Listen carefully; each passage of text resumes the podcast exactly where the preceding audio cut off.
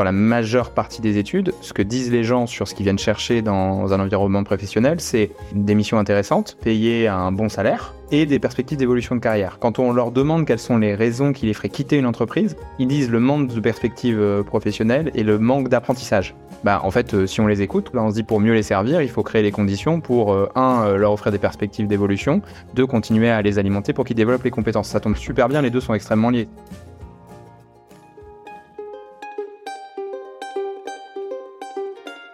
Vous connaissez l'adage après la pluie le beau temps? Est-ce que vous croyez que ça peut s'appliquer au monde du travail? Lundi au soleil, ça n'est pas un bulletin météo, c'est un podcast qui porte haut et fort la voix de celles et ceux qui pensent le travail autrement. Je me présente, je suis Tim Levert, cofondateur et associé de matribu.io, cabinet de conseil en marque employeur et expérience talent.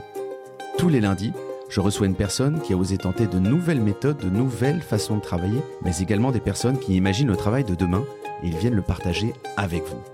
Alors de quoi l'avenir du travail sera-t-il fait? Vous le saurez en écoutant le podcast. Je suis Tim Levert et lundi au soleil, c'est une chose qu'on aura, je vous le garantis. Bonne écoute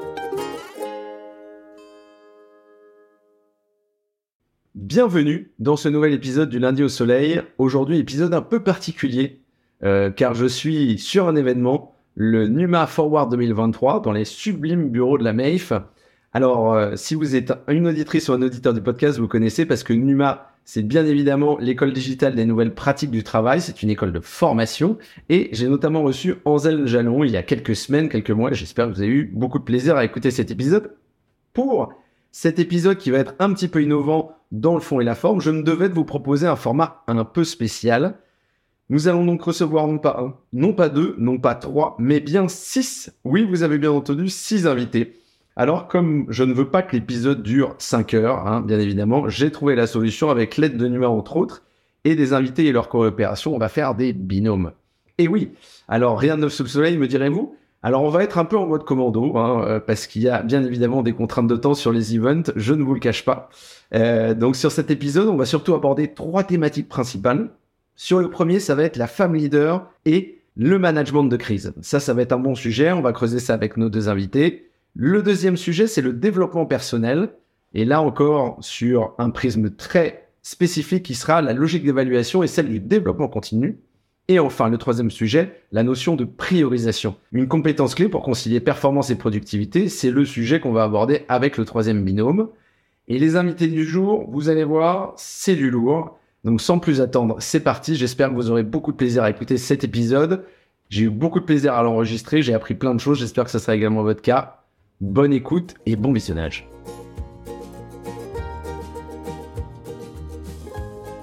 Le premier binôme du jour que je reçois, bien évidemment, il est là et c'est d'un côté Pamela que je connais déjà, Leadership and Diversity Inclusion chez Decathlon Digital.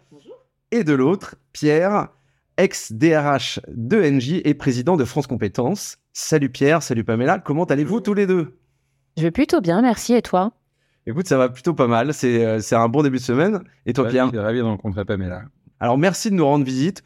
Aujourd'hui, euh, le sujet qu'on va aborder, c'est le management de crise d'un côté et les femmes en position de leadership de l'autre.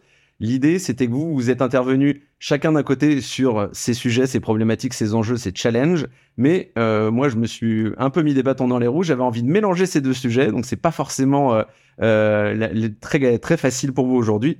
Du coup, j'ai hâte de rentrer dans le vif du sujet. Première question, c'est parti. Comment vous décririez l'importance tous les deux euh, du management de crise dans le contexte des affaires aujourd'hui, dans le contexte business? Euh, J'ai le sentiment, en tout cas c'est l'expérience qui me fait dire ça aujourd'hui, que la crise, en fait, c'est simplement une responsabilité qui incombe au leadership, au management. Elle n'est pas euh, spécifique dans l'activité d'un manager, d'un dirigeant, elle est simplement inhérente à sa responsabilité, à son activité. Euh, plus la responsabilité progresse dans l'organisation, au plus finalement la, gestion de crise se trouve être euh, déterminante dans la responsabilité quotidienne. Pourquoi? Parce que tout ce qui se passe bien, à partir du moment où la stratégie a été fixée, à partir du moment où les équipes et les compétences sont en place, tout ce qui se passe bien s'est déroulé avant le dirigeant final. Mmh. Euh, et donc, ce qui subsiste aux dirigeants, c'est évidemment la coordination, l'engagement des équipes, et c'est évidemment la gestion des dysfonctionnements et plus grave encore, la gestion des crises. Donc, la crise, c'est à la fois de l'expérience et une posture, et ça n'est pas une compétence euh, autre que celle d'un leader euh, dans sa responsabilité pleine et entière. Donc ça veut dire qu'on ne le fait pas intervenir juste à un moment clé, une- ça doit être une, une expertise et une compétence qui doit être inhérente à tous les leaders. Je le crois. Euh, il y a nécessairement de la méthode, euh, de la posture à développer, évidemment, euh, des comportements particuliers associés à ces postures, mais euh, c'est inhérent à, effectivement euh, à tout leader, à tout dirigeant.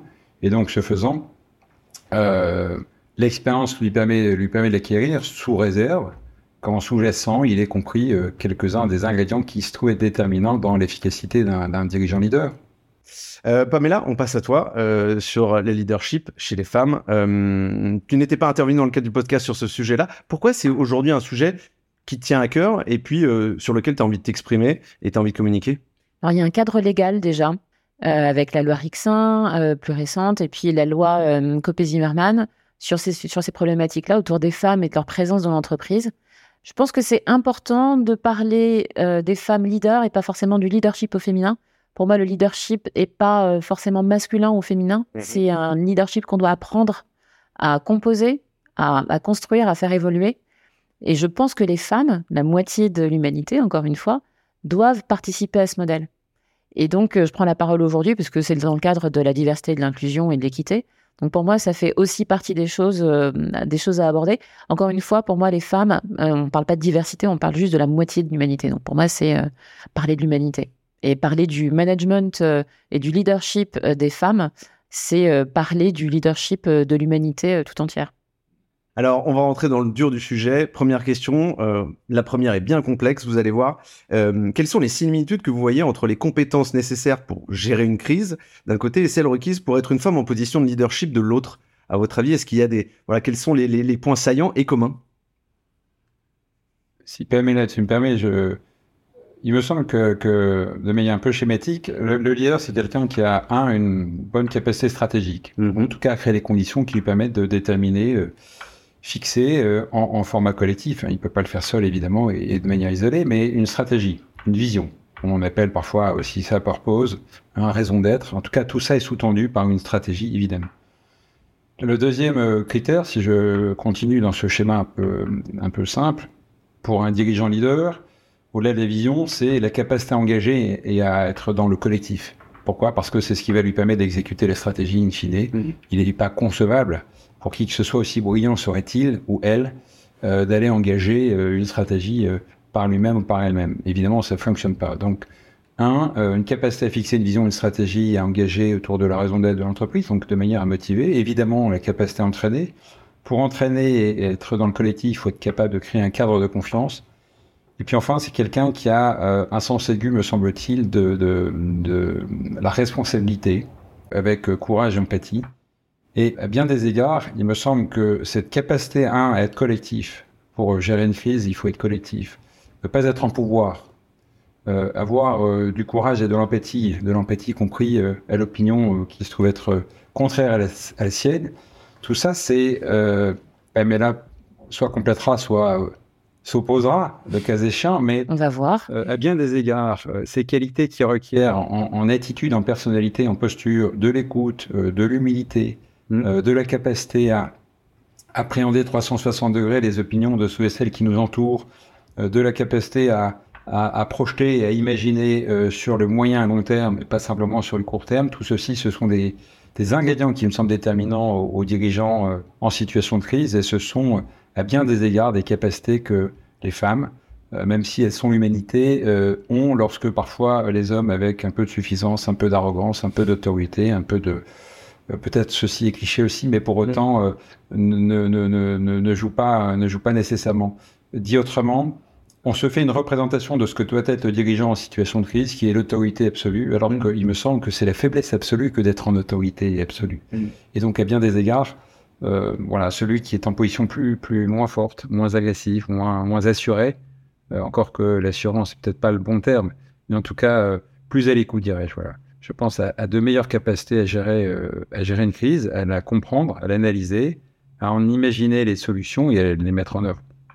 Moi, je suis complètement d'accord avec ce que tu viens de dire. Et ça rebondit un peu sur la première réponse que tu avais donnée à la question d'avant, qui dit que c'est toutes ces qualités que tu viens de nommer sont en fait des qualités qu'on doit avoir même en dehors d'un temps de crise. Et pour moi, ça, participe de ce nouveau euh, schéma, de ce nouveau modèle de management, euh, de leadership qui doit émerger.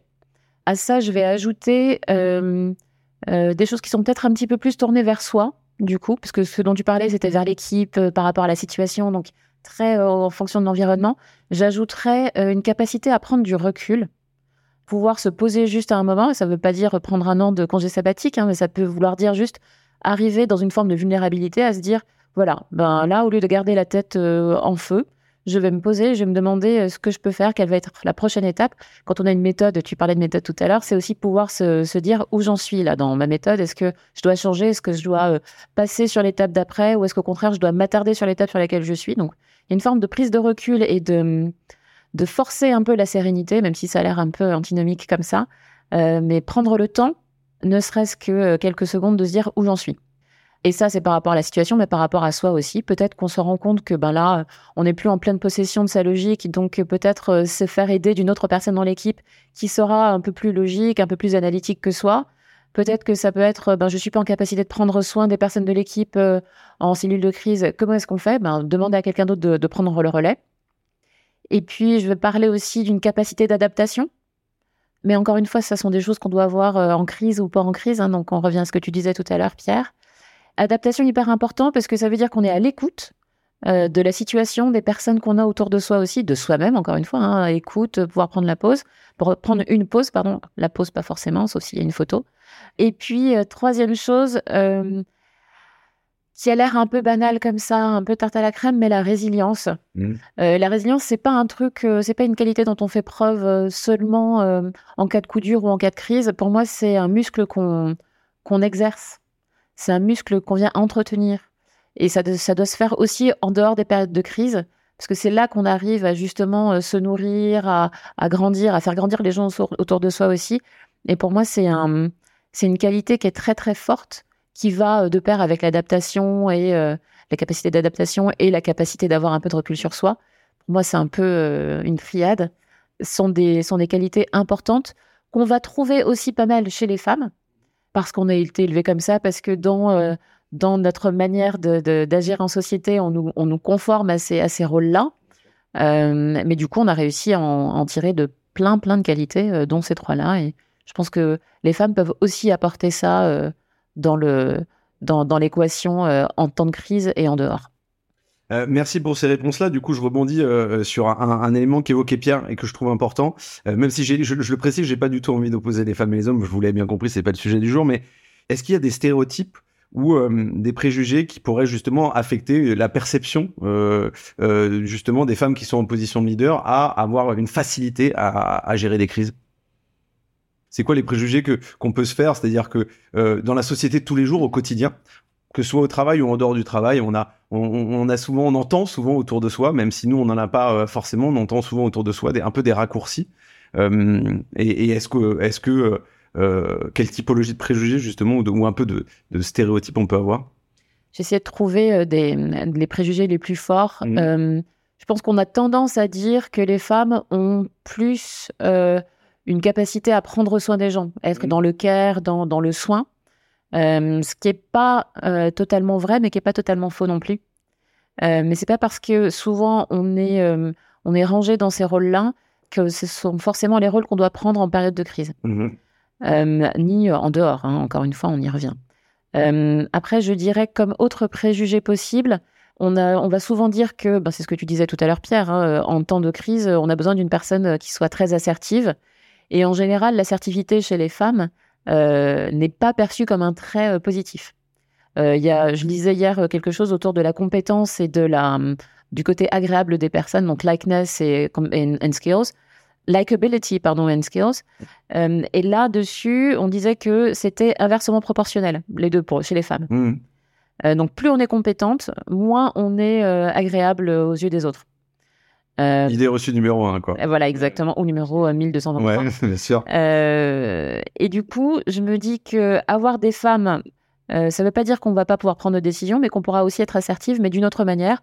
Et parfois, l'assertivité n'est pas euh, le, le- le sujet du moment, donc euh, on n'en a pas toujours besoin en toutes circonstances. Autre biais euh, possible, euh, je sèche un peu là, mais euh, peut-être que quand Pierre parlera, euh, il y aura d'autres choses qui me reviendront. Mais d'ailleurs, ça peut être, pardon Pierre, terme direct, excuse-moi. Non, euh, en fait, la, la la la représentation de la crise, pardon, a beaucoup été lié euh, finalement au, format du guerrier. Euh, C'est-à-dire que les crises dans l'histoire ont, toujours abouti, à des problématiques liées, en tout cas associées à la guerre ou à des, conflits lourds, graves. Et, on parle de guerrier. Non, les guerrières, ça existe aussi, mais, spontanément, le mot, commun est, est guerrier. Donc, il me semble que dans les clichés, euh, la crise est, plutôt associée à l'homme parce que euh, il y a cette euh, idée fausse. Je, je, là, je, par observation sur 35 ans de vie professionnelle, j'en suis aujourd'hui tout à fait, en tout cas, je l'ai observé, mmh. mais est liée à l'autorité. Et la représentation attachée à l'autorité, c'est souvent une problématique de posture. Mmh. c'est pas c'est pas relatif à l'efficacité, c'est pas relatif au résultat, c'est relatif à la posture et à la représentation et à l'imagination associée à cette, posture, à cette représentation. Et donc, je pense que, le, en tout cas, le cliché principal, moi, qui, m'amène à penser que, comment dirais-je, la crise euh, est plutôt associée euh, à une compétence, un savoir-faire, une capacité d'homme, et, est liée à cette espèce de sentiment euh, d'autorité qui se trouve être nécessaire pour le collectif quand il s'agit de la résoudre. Je pense qu'en réalité, l'autorité, c'est tout à fait le contraire. Euh, il y, a, y, a des exemples euh, récents de crises importantes qu'ont connues des entreprises. Hein. Je pense à Volkswagen avec ses, ses, ses logiciels. Euh, Bien sûr, pas défectueux. Voyous, on va dire.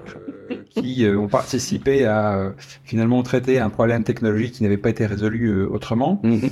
Je pense qu'elle est précisément liée à ces problématiques d'autorité dans l'organisation où euh, les dirigeants n'ont pas demandé euh, aux équipes de tricher nécessairement, n'ont pas demandé aux, enfin, pas nécessairement, n'ont pas demandé aux équipes de tricher. Mmh. Pour autant, ils ont créé les conditions dans leur pratique managériale, dans leur attitude de leadership, qui participent à ne pas permettre euh, la simplicité du feedback, la parole, le fait de dire j'ai échoué, je ne vais pas y arriver, que sais-je, demander de l'aide, enfin peu importe tout ce qui est, se trouve être la vie des équipes.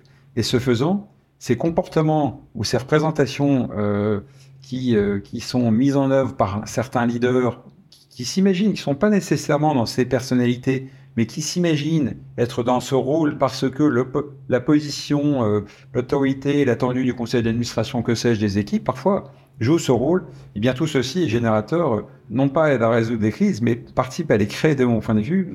Et donc, euh, il y a un, décentrage, un changement de paradigme probablement à opérer quand il s'agit de, de, de, traiter la crise, et notamment, un, c'est inhérent à la responsabilité de management, mmh. euh, ou d'ailleurs de, de, collaborateurs. Un, un, opérateur sur ligne de production, quand sa bobine casse, euh, il est en crise, il faut qu'il trouve des solutions pour la résoudre. Donc on n'a pas besoin d'être dirigeant et à gérer des milliers de collaborateurs. On est euh, tous, tous les jours, confrontés à des séquences dans lesquelles il nous faut traiter l'incident, le dysfonctionnement, qu'il soit humain ou technique, ou quel qu'il soit d'ailleurs. Et donc, un, c'est une compétence qu'il faut développer, quel que soit son niveau de responsabilité, premier élément. Et deux, moi, je, crois, euh, avec toutes ces années d'observation, de, que l'autorité est dysfonctionnelle sur la gestion de crise. Non pas qu'il faille pas à un moment prendre position, mais ça, c'est du registre du courage, du parti pris, de la décision. C'est pas du registre de l'autorité, parce que l'autorité interdit de, de comprendre 360 degrés ce qui se passe et d'avoir les opinions des uns et des autres. Ben, à l'issue de ceci, il y a une synthèse à produire, une décision à prendre, et ça, c'est pas l'autorité, c'est de la responsabilité, c'est du management, du leadership, tout simplement. Merci. Alors, sur ce dernier point qui me fait rebondir sur une question du coup pour Pamela, sur cette notion de, de leadership, et je pense qu'elle est importante, parce que déjà, d'un côté, j'aime bien ce que tu évoquais dans le fait que les crises, ça peut être tous les jours sur des petites tâches. En fait, une crise n'est pas forcément quelque chose d'énorme. Une crise est, je dirais, un caillou dans la, dans la chaussure qu'il faut résoudre. Et en fait, du coup, cette notion de, je dirais, d'autonomisation et de leadership, la question que j'ai pour toi, Pamela, c'est comment tu peux, dans une entreprise, comment une entreprise peut encourager, soutenir davantage, justement, euh, notamment les femmes, pour euh, euh, cultiver cette position, cette posture de leadership? C'est repenser, hein, on, va, on va y revenir, c'est repenser le modèle de management. On a besoin de quoi dans les équipes aujourd'hui? Est-ce qu'on a besoin des équipes qui soient euh, plus autonomes? Est-ce qu'on a besoin d'équipes qui soient euh, plus dans l'exécution Est-ce qu'on a besoin d'avoir des équipes qui soient euh, plus dans la, la, la, capacité à prendre elles-mêmes leurs décisions Ou est-ce qu'on a besoin de leur imposer des décisions et leur dire vous exécutez simplement? La réponse en général est assez claire. Mm-hmm. Puis pour le travail de, de, de, la mission au quotidien du leader, c'est aussi plus intéressant d'avoir des personnes qui peuvent agir en autonomie, qui se sentent à l'aise pour pouvoir donner leur avis, pour pouvoir apporter leur pierre à l'édifice, plutôt que d'avoir des gens qui euh, se contentent d'exécuter. Là, je suis en train de parler de fonction cadre.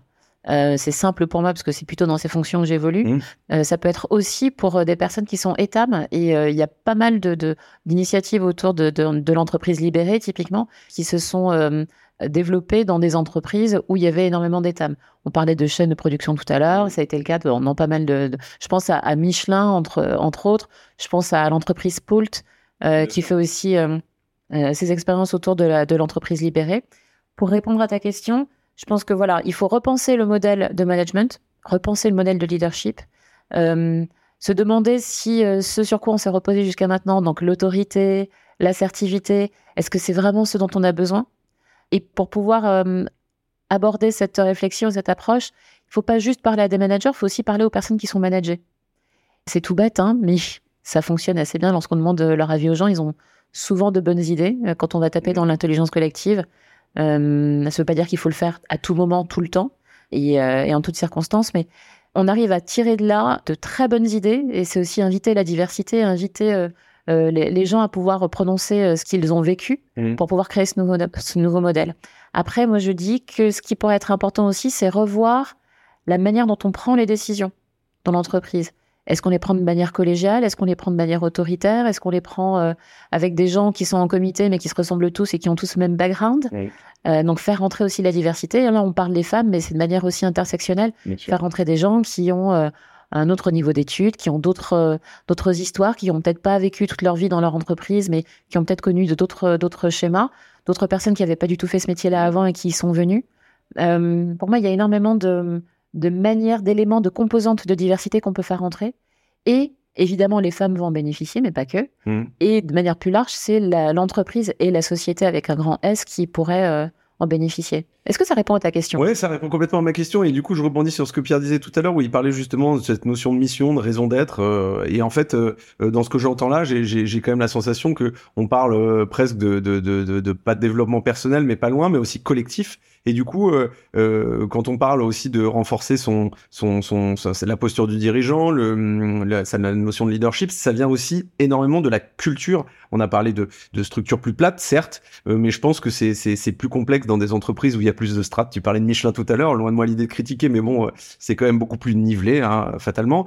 Et du coup, euh, est-ce que une des clés, euh, à la fois pour se préparer au changement et aussi travailler cette culture de leadership, c'est vraiment la, culture de départ qu'il faut aussi faire évoluer dans l'entreprise, au-delà ju- juste de l'organisation en tant que telle, de se dire en fait, on a la culture de la libération de la parole, de la prise de risque, euh, voilà, et, et de pas être dans le jugement, etc. Est-ce que ça, ça fait partie des clés effectivement qui peuvent euh, accélérer ces changements-là?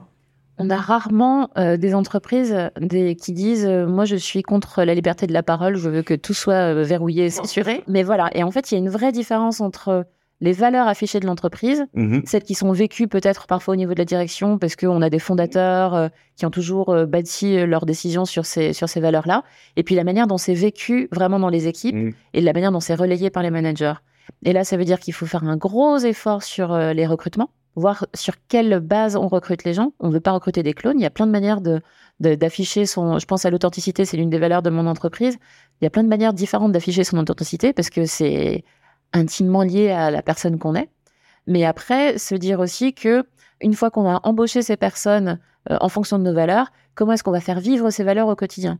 Parce que euh, à cause d'une crise, à cause d'une situation un peu un peu particulière, on peut avoir tendance à aller complètement à l'opposé de, de- de ce qu'on avait affiché ou ce, qu'on, ce en quoi on croyait au départ. Et puis c'est là que euh, le bas blesse. Donc on ne veut vraiment pas se retrouver dans des situations comme ça. Pour moi, c'est quelque chose qu'on vit au quotidien. Les valeurs qui sont juste placardées euh, euh, au mur euh, dans les entreprises, dans les ascenseurs, euh, mais qui sont pas vécues au quotidien par, euh, par les troupes, par, euh, Mhm. par les collabs, en fait, euh, ça sert à rien. Euh, je, je- alors, je, te laisse répondre après, Pierre. Je rebondis là-dessus parce que je trouve ça très intéressant. Moi, euh, dans les accompagnements que je fais avec des boîtes, je m'aperçois qu'effectivement, déjà, souvent, les collaborateurs, quel que soit leur niveau de seniorité, des managers ou pas, ont du mal à mettre le doigt spécifiquement sur les valeurs de la boîte en tant que telle. En tout cas, sur les valeurs qui sont celles des clients finaux, un peu moins sur celles qui sont les valeurs euh, euh, intérieures à la boîte. et ils ont du mal à les faire vivre de manière très concrète finalement. C'est-à-dire que c'est effectivement, il y a cette notion un peu de, de, de, de, quelque chose qui est un peu poussiéreux dans, dans, un, dans un placard, quoi, mais euh, comment tout cela prend forme, prend vie euh, au quotidien dans des, dans des éléments très concrets. Et donc, peut-être que la clé là-dessus, c'est aussi bah justement de venir questionner ces valeurs. euh, alors attention, hein, je dis pas qu'il faut le faire tout le temps, mais de manière, je dirais, euh, euh, plus, ponctuelle. est-ce que c'est tous les ans, est-ce que tous les les six mois, tous les trois mois, peu importe. Mais en tout cas, se poser des questions sur l'évolution de l'entreprise. Une entreprise, c'est quand même assez polymorphe avec les croissances qu'elles ont, etc. Et du coup, de, venir toujours avoir ce pas de côté. Je sais pas ce que t'en penses, Pierre, par rapport à la réponse que donnait Pamela. J'ai vécu pendant un peu plus de deux décennies dans une organisation, dans une entreprise qui s'appelle Danone. Pendant des années, les, les valeurs n'étaient pas écrites. Mhm. Simplement, on savait les dire, on savait Ouais. les, les- on les vivait, on savait les dire. Et à tout niveau de, de l'organisation, qu'on soit opérateur dans une usine, hein, j'ai Mhm. du, du management en usine, en 5-8, et je l'ai fait, voilà, j'ai aussi eu la responsabilité de dirigeant dans l'organisation. Mais, mais tous, à tout niveau, on savait, on savait le dire. Pourquoi? Parce que la pratique euh, managériale, les organisations de travail, la capacité à progresser euh, en carrière, euh, la répartition, euh, ce qu'on appellerait le partage de la valeur aujourd'hui, tout ceci était d'une cohérence de ce que j'appelle un alignement tel que globalement, nous savions traduire tous à nos niveaux de responsabilité, qu'on soit opérateur sur ligne de conditionnement ou de production de, de produits frais ou de ou d'eau, qu'on soit dans un centre logistique, qu'on soit commercial sur le terrain, patron de marketing, que sais-je, on avait tous dans nos pratiques ce vécu comme étant une des composantes auxquelles on était attaché. Et ça, c'était euh, ce que j'appelle régulièrement, enfin, c'était le cadre qui était posé. Et le cadre, c'était une organisation qui avait euh, pour fidélité de donner à chacun au premier niveau de, enfin, de, de, de l'action, de l'activité, la responsabilité pleine et entière, en tout cas Mhm. autant que autant que ceci euh, se trouvait possible. De euh, le partage, l'échange, euh, la transparence, le dialogue social, que sais-je. Hein, c'est, on cachait pas quand il s'agissait de faire un site de production, on cachait pas la copie jusqu'à l'envoi de l'annonce. Il faut pas s'étonner qu'après, personne ne comprend pourquoi on la ferme. Euh, et qu'après, on passe plus de temps à s'opposer qu'à trouver des solutions aux salariés qui ont besoin de trouver des solutions. Mhm. On donnait à chacun la capacité, la participation intéressement de gagner, enfin, gagner davantage et de s'épanouir, y compris et grâce au pouvoir d'achat. On donnait à chacun la possibilité de progresser parce qu'on mettait des moyens en, en matière de formation, etc., etc. Et donc, tout ceci générait, euh, d'une certaine façon, une pratique qui se trouve être les actions, le lit, enfin, la- oui, j'ai oublié de le dire, la stratégie, évidemment, euh, et la façon dont on entendait exécuter la stratégie, tout ceci, bien que ce soit pas écrit formellement, il y avait ce fameux discours de Marseille de notre fondateur, Antoine Ribou, hein, qui en 69 avait parlé de, de voilà, ce qu'était devant le CNPF, c'est-à-dire que l'ex-MEDEF, la responsabilité d'un dirigeant, euh, a créé ces fameuses conditions Mhm. qui faisaient que chacun s'épanouissait, trouvait ce qu'il avait envie de trouver dans l'organisation et contribuer à l'œuvre collective, qui était de développer une stratégie qui, avait, du sens, qui faisait sens pour lui et pour le collectif, pour nous individuellement en tant que salariés de l'organisation, évidemment pour les clients, etc., etc. Tout ça est un écosystème qui évidemment est totalement interactif. Et donc, on a, on a évidemment rédigé les valeurs. Tout ceci est important. Pour autant, euh, moi, ce qui me paraît déterminant, c'est euh, finalement de reconnaître ces valeurs, de sentir la façon dont elles sont mises en œuvre. Et quand on intègre un, un nouveau, un nouveau collaborateur, collaboratrice, quand on fait l'acquisition d'une structure et qu'on croit euh, en Chine, en Argentine Mm. ou ailleurs dans le monde, que l'organisation ait capacité à s'enrichir de ses, euh, de ses compétences nouvelles, de ses pratiques nouvelles, de ses qualités nouvelles, de ses difficultés nouvelles aussi, et tout ceci participe à cet apprentissage qui fait que la culture ne cesse de s'enrichir. Moi, je pense pas qu'il faille, euh, comment dirais-je, en tant que tel, d'évaluer. Je pense que par contre, il faut la mesurer.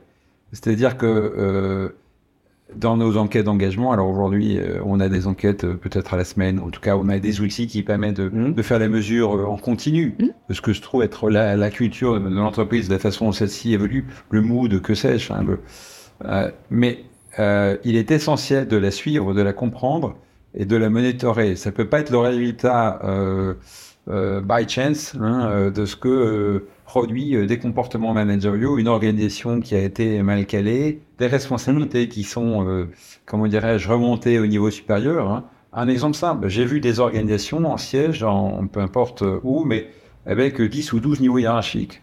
Comment est-ce possible Et ça, ça existe dans des dizaines ou centaines ou milliers d'entreprises. Comment est-ce possible qu'effectivement on ait le sentiment d'être respecté en tant qu'individu, qui qu'on soit homme, femme, euh, patron ou collaborateur, enfin, ou peu importe, opérateur, comment peut-on être respecté s'il y a 12 niveaux, euh, 11 niveaux au-dessus de soi, ou même 6, parce qu'il y en a 5 en dessous, mais il y en a 6 au-dessus, c'est mort. Sans la possibilité de parler à 100 N plus 2 en plus. Euh, donc, donc, tout ceci, euh, tout ceci euh, m'amène à penser, enfin, même m'amène à croire aujourd'hui, après, euh, comment dirais-je, enfin, en réponse finalement à ce point, à cette question que tu poses, que l'organisation est déterminante. Ce n'est pas que de la pratique et du comportement. Il y a, il y a un cadre à créer, une organisation qui doit répondre à un objectif euh, stratégique, une vision. Euh, tout ça doit être cohérent avec euh, la raison d'être qu'on l'ait exprimé ou pas. Mais on peut, on peut chez Danone, dès 96, on avait une raison d'être. Elle s'appelait pas comme ça parce qu'on parlait pas de raison d'être à l'époque, mais la santé par l'alimentation pour le plus grand nombre que Franck Privot avait, avait initié en 96. C'était leur raison d'être et on se levait pour ça. Mmh. Qu'on soit euh, en Chine, en Argentine, euh, à Paris, en Allemagne, peu importe où, euh, on se levait pour ça. Mmh. Euh, parce que ça nous semblait noble, utile et pour le plus grand nombre, ça, ça, ça nous incitait à être efficace en matière de, de prix produit. Et il s'agissait pour nous d'être efficace, pas parce qu'on voulait enrichir l'actionnaire seulement, mais parce qu'on pensait que c'était aussi le moyen de donner accès à nos produits à des enfants euh, euh, en Afrique du Sud, des enfants euh, en Asie du Sud-Est, alors Mhm. même qu'ils avaient des problématiques de, de nutrition et de croissance eu, euh, eu égard à, à ce qu'ils avaient capacité à acheter et à manger, etc. etc. Donc c'est ce cadre, enfin c'est systémique à bien des égards. Euh, le leadership étant une des composantes fondamentales, parce que c'est le leader qui met en place l'organisation et qui, qui crée le cadre qui va permettre à la culture de se déployer. Je vais rebondir sur le cadre.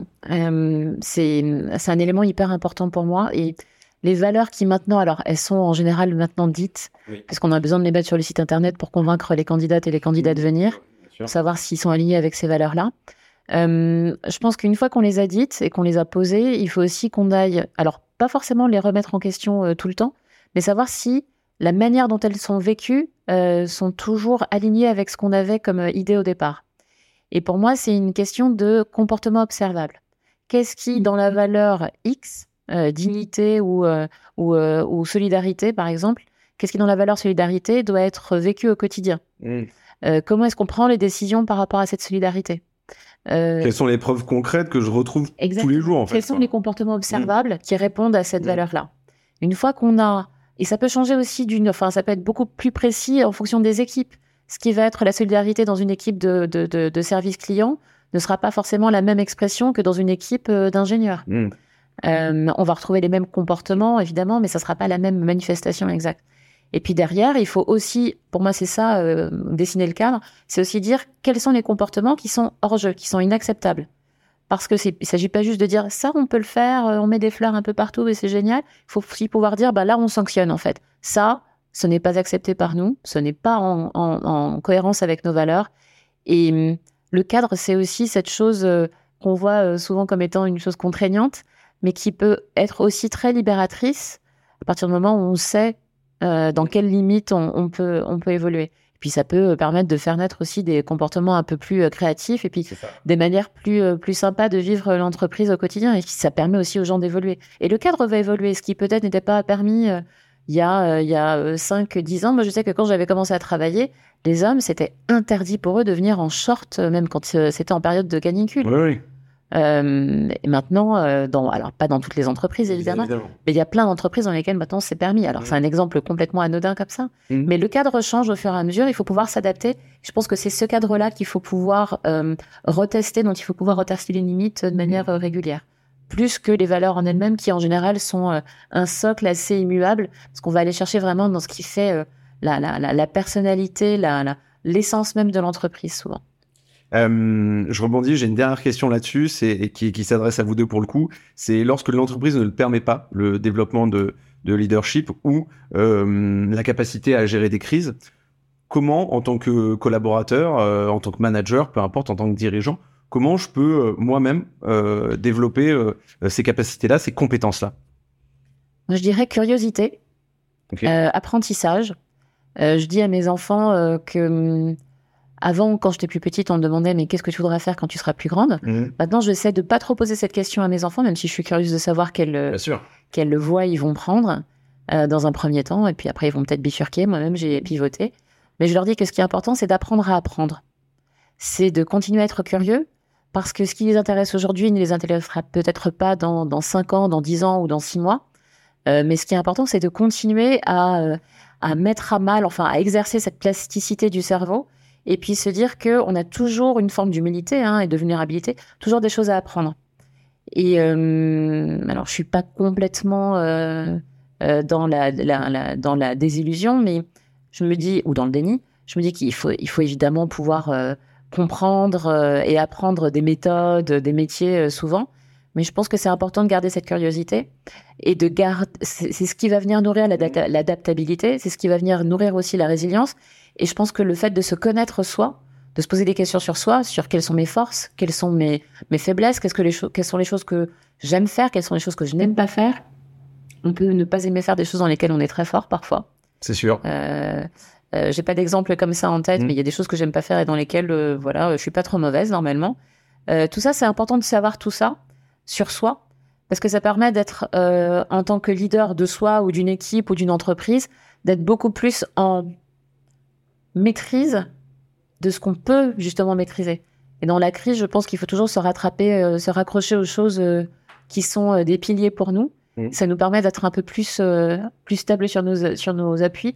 Je me souviens, alors un exemple qui n'a rien à voir avec la crise, ou peut-être que c'est une forme de crise aussi, c'était des cours de euh, d'accouchement sans douleur, je crois. Donc un truc très perso. Tu Mhm. parlais d'anecdotes tout à l'heure. On nous demande de regarder comment on est sur nos appuis. Quand on est droit sur ses appuis, avec les genoux bloqués, si jamais quelqu'un nous donne un- une tape dans le dos et qu'on doit rester bloqué comme ça, on risque de se prendre une gamelle et de sûr. tomber euh, la, la tête la première. Alors que si on est souple sur ses genoux, qu'on est conscient de ses pieds au sol, mais qu'on reste comme ça, on arrive à essuyer beaucoup plus euh, les coups qui nous arrivent de part et d'autre. Et ça, ça m'a beaucoup marqué parce que je me suis dit que c'est une attitude à avoir euh, quand on est sur le point d'accoucher, mais c'est aussi une attitude, à- donc dans une forme de crise hein, quelque part, mais c'est aussi une attitude qu'il faut garder, euh, une forme de souplesse, de flexibilité qu'il faut garder euh, tous les jours pour Mhm. pouvoir mieux apprendre, mieux se connaître, euh, et puis mieux, mieux appréhender l'autre aussi. Mhm. Donc voilà, c'est ce que je dirais. Merci pour euh, cet avis-là, Pierre, euh, sur, sur la partie management de crise. Alors, deux, deux choses. En fait, tu, tu évoquais tout à l'heure euh, fait euh, où les organisations au sein desquelles il n'était pas, où le développement n'était pas spontané. Je, je échangeais tout au long de ma carrière avec beaucoup de, beaucoup plus jeunes que moi en tout cas, euh, un peu plus jeunes au début et beaucoup plus jeunes maintenant. Euh, la, la première remarque que j'ai envie de faire c'est- consiste à dire changer de l'intérieur. Vraiment, toujours. C'est-à-dire qu'il me semble important, on peut pas simplement se dire euh, euh, finalement euh, mon manager est vous connaissez cette, euh, cette expression, hein, on rejoint l'entreprise, on quitte le manager. Oui. C'est ça, ce qui est vrai. Mais euh, la première, euh, je, je- en tout cas moi, ce que j'incite, ce à quoi j'incite et, et ce que j'ai essayé de faire avec des succès variables, j'en conviens, pour autant, c'est toujours se dire qu'est-ce que je peux faire pour participer seul, puis après avec des collègues, puis après avec, enfin en tout cas un collectif, pour faire bouger euh, les lignes dans, dans, une organisation. J'étais euh, inspiré, si je puis dire, par un personnage qui s'appelle Jim Sabine, qui est euh, aujourd'hui un, vieux monsieur, qui a été un Américain canadien, anglo-saxon, qui était très longtemps conseiller du, Premier ministre canadien et qui était connu à cet égard, et qui développait un certain nombre d'outils en matière de leadership dans les organisations, et qui avait un, un jugement un peu tranché, un peu américain, consistait à dire dans la vie, il y a deux états, on est victime ou responsable. Et il prenait C'est un peu manichéen, mais ok. mais ça, c'est simple, en tout cas, c'est facile à retenir. Mm. Euh, je prends un exemple l'entreprise, il prenait des exemples privés aussi, mais je, je- on va voir son manager, on ne convainc pas sur un projet, on se dit vraiment, mon manager est vraiment totalement incompétent, il comprend rien, il m'a pas écouté, euh, il s'intéresse Mm. lui, que sais-je. À aucun moment, on se dit, ou plutôt, on devrait se dire, ce que je, ce que je dis précédemment est inexact, on devrait se dire, eh, j'étais bon, euh, mon projet était-il bien ficelé, euh, est-ce que le budget est compatible avec euh, notre cadre général, que sais-je, etc. Mais quelle est ma part de responsabilité lorsque je ne convainc pas? Et donc, ce fameux Jim disait, nous disait, dans le premier cas, je suis victime d'un manager incompétent, en tout cas dans ma représentation personnelle. Dans le second cas, je suis responsable en me disant qu'est-ce que je fais pour le convaincre ou ne pas réussir à le convaincre? Et donc, la, la première, le premier conseil que je donne habituellement dans les organisations où on ne se développe pas, ou en tout cas où le cadre ou la culture euh, Ne le permet pas. Permet pas, c'est de se dire, euh, bah, changez de l'intérieur. Attachez-vous à être responsable. Il y a, il y a vous aussi, créez les conditions pour que euh, finalement euh, ceci s'opère? Une anecdote, dans, dans, dans l'organisation NG, on avait, un, on avait créé un, un, un programme autour des, des, young managers, donc les moins de 35 ans ou à peu près. On leur avait donné des moyens. Et en fait, on s'organisait avec ma collègue qui était euh, patronne marketing et communication pour revoir un, un, petit groupe toutes les six semaines et il venait nous faire des suggestions. Alors à nous contrarier, parce que quand il fallait restituer ça au comité exécutif et à nos collègues en disant on va, on va cesser les avions sur les trajets euh, domestiques, mes collègues disaient oui mais comprennent pas ces jeunes, ma, ma charge de travail que sais-je. Vous connaissez mmh. toutes ces objections évidemment. Tu aurais-il qu'en tout cas, on s'était fait pousser par, par l'intérieur de l'organisation, ça participait à faire bouger la culture, et ça nous faisait bouger, parce que sans ça, euh, évidemment, notre attractivité, notre capacité à accéder à ces jeunes sur le marché sont trouvées euh, complexifiées, pour ne pas dire compromises. Mm. Donc, euh, est-ce qu'on entend dire de l'intérieur, est-ce qu'on entend être responsable ou victime de l'organisation? Euh, Moi, je préfère être responsable et pousser. Pour autant, il y a un stade au-delà duquel la responsabilité, c'est aussi de décider de partir et de faire autre chose, mm. parce que nous n'avons pas réussi à réussi à mobiliser, convaincre, faire bouger, euh, euh, réorienter. C'est ma premier élément de réponse. Le deuxième élément, est, lié à une observation que j'ai faite. J'ai passé une petite année à, 20% de mon temps à rencontrer des PME, euh, des ETI, et j'en ai fait un petit livre blanc euh, autour de la problématique des compétences et de l'emploi. Et ce qui m'a fasciné, c'est la motivation des dirigeants dans ces organisations. J'ai fait toute ma carrière, euh, et encore aujourd'hui, hein, France Compétences, une responsabilité publique, mais je suis, je dirige, je suis associé dans un cabinet de conseil qui s'appelle Rico Lesteri. On est, on faisait de la stratégie, d'expertise financière, pour schématiser beaucoup. Donc, je, je travaille avec beaucoup d'entreprises. Et je suis fasciné euh, de voir que dans les PME, les ETI, les dirigeants ont chevillé au corps ce que j'ai appelé un personnel purpose. Dit autrement, ils se sont posés, le, le, le métier est si dur euh, on n'est pas dans le même institution, dans les mêmes institutions, dans le même cadre corporate que sais-je, etc. Quand on est dirigeant dans un grand groupe, on a démarré tout petit, euh, on est sorti d'une grande école le plus souvent, et on s'est, euh, comment dirais-je, on s'est organisé pour progresser, être performant évidemment, pour accéder aux responsabilités euh, de, de, patron de filiale, enfin de que sais-je, de, de, patron de filière, de fonction, etc quand on est, mais mais il y a, y a, un système qui participe à vous à vous à produire ceci et, et, vous le permet en tout cas à créer les conditions, enfin les, les conditions euh, d'accompagnement sont tout à fait établies dans ces dans ces organisations. C'est c'est le propre des, des, grands groupes. Quand vous êtes à la tête d'une PME ou d'une d'une ETI, globalement, vous vous êtes posé quelques questions un peu fondamentales mmh. pour savoir si un vous alliez y rester, pourquoi vous le faisiez. Parce que vous faites pas toujours pour l'argent, c'est pas vrai. Mmh. Vous le faites pas toujours pour, euh, comment dirais-je, le produit, le client, que sais-je, etc. Vous le faites parfois pour le collectif des salariés. Et tous les dirigeants que j'ai vus euh, avaient ce, ce, ce comment dirais-je, mantra chevillé au corps, c'est, mais euh, moi, mon purpose dans la vie, c'est ça. Et, et l'entreprise, qui est un lieu magnifique de d'évolution des organisations, de transformation. J'espère que, enfin, les entreprises devraient être contributrices à la transformation de, mmh. des pays, parce qu'elles ne sont pas toujours c'est leur responsabilité en matière de RSE, en matière de carbone, en matière de diversité, en matière d'accès aux femmes aux responsabilités, euh, mais pas que les femmes. Je suis absolument d'accord avec Pamela. Toujours est-il que euh, le personnel purpose de ces dirigeants fait qu'en réalité, ils vibrent, ils vivent, euh, ils croient en quelque chose et ils se servent de l'entreprise pour, y compris, s'aligner dans leur propre vie. Ce qu'on fait pas toujours dans les grands groupes les, les, les, alors on peut on peut euh, agir avec une fondation à côté, euh, distribuer une partie de son patrimoine. Oui, mais la posture n'est pas la même. Formidable. Mmh. Mais mais la cohérence, l'alignement mmh. entre ce que je veux dans la vie ou ce que j'affiche, ce que je pratique euh, dans, dans mon organisation avec le pouvoir, l'autorité qui est le mien, parce qu'on a du pouvoir quand on est dirigeant, quand on est leader. Eh bien tout ceci euh, doit participer à, je pense, créer un cadre qui soit un cadre de confiance, d'épanouissement, de plaisir, ce que n'est pas assez l'entreprise à mon goût en général, hein, je, mm. euh, ceci est un peu, un peu générique, un peu général pour être tout à fait vrai. Pour autant, ça doit être la responsabilité de, de, du dirigeant et du leader euh, de créer des, condi des, conditions, des conditions qui font que euh, chacun ait, capacité à se développer, à s'épanouir, y aller aussi loin qu'il entend, qu'il entend aller, à partir des choix qu'il aura lui-même fait ou qu'elle aura elle-même fait. Et ça, c'est, me semble-t-il, euh, voilà, la, la, responsabilité principale du leader. Et, et, ceux qui sont les plus, euh, en tout cas, qui, qui m'ont impressionné le plus, c'est des dirigeants et des leaders qui avaient euh, réfléchi à leur personal purpose, alors de manière euh, consciente ou inconsciente, en tout cas, ils, ils avaient une idée claire euh, aux questions qu'on leur posait de ce qu'ils avaient à produire, au-delà de l'entreprise, euh, simplement dans la vie, dans la société, avec le collectif des hommes et des femmes qui, qui les entouraient. Euh, merci Pierre euh, pour cet avis percutant euh, et merci Pamela également. Euh, L'épisode touche à sa fin, en tout cas ce, ce premier binôme-là. Euh, Pamela et Pierre, merci beaucoup d'être venus dans cet épisode spécial Numa Forward 2023. J'ai beaucoup apprécié à la fois vos points de vue et les échanges que vous pourriez avoir, que vous avez eu sur effectivement ces deux sujets importants, ces deux sujets de fond, sur lesquels j'espère qu'on reviendra bien évidemment plus en détail dans les semaines à venir. Euh, J'espère que surtout les auditrices et les auditeurs aussi se sentiront poussés euh, effectivement sur un certain nombre de vos conseils pour à la fois changer de l'intérieur, évoluer, continuer à cranter, à la fois en leadership, à la fois sur la partie euh, euh, voilà adaptabilité. Donc merci infiniment de votre venue et puis j'espère qu'on se recroise très vite. Merci. Merci beaucoup.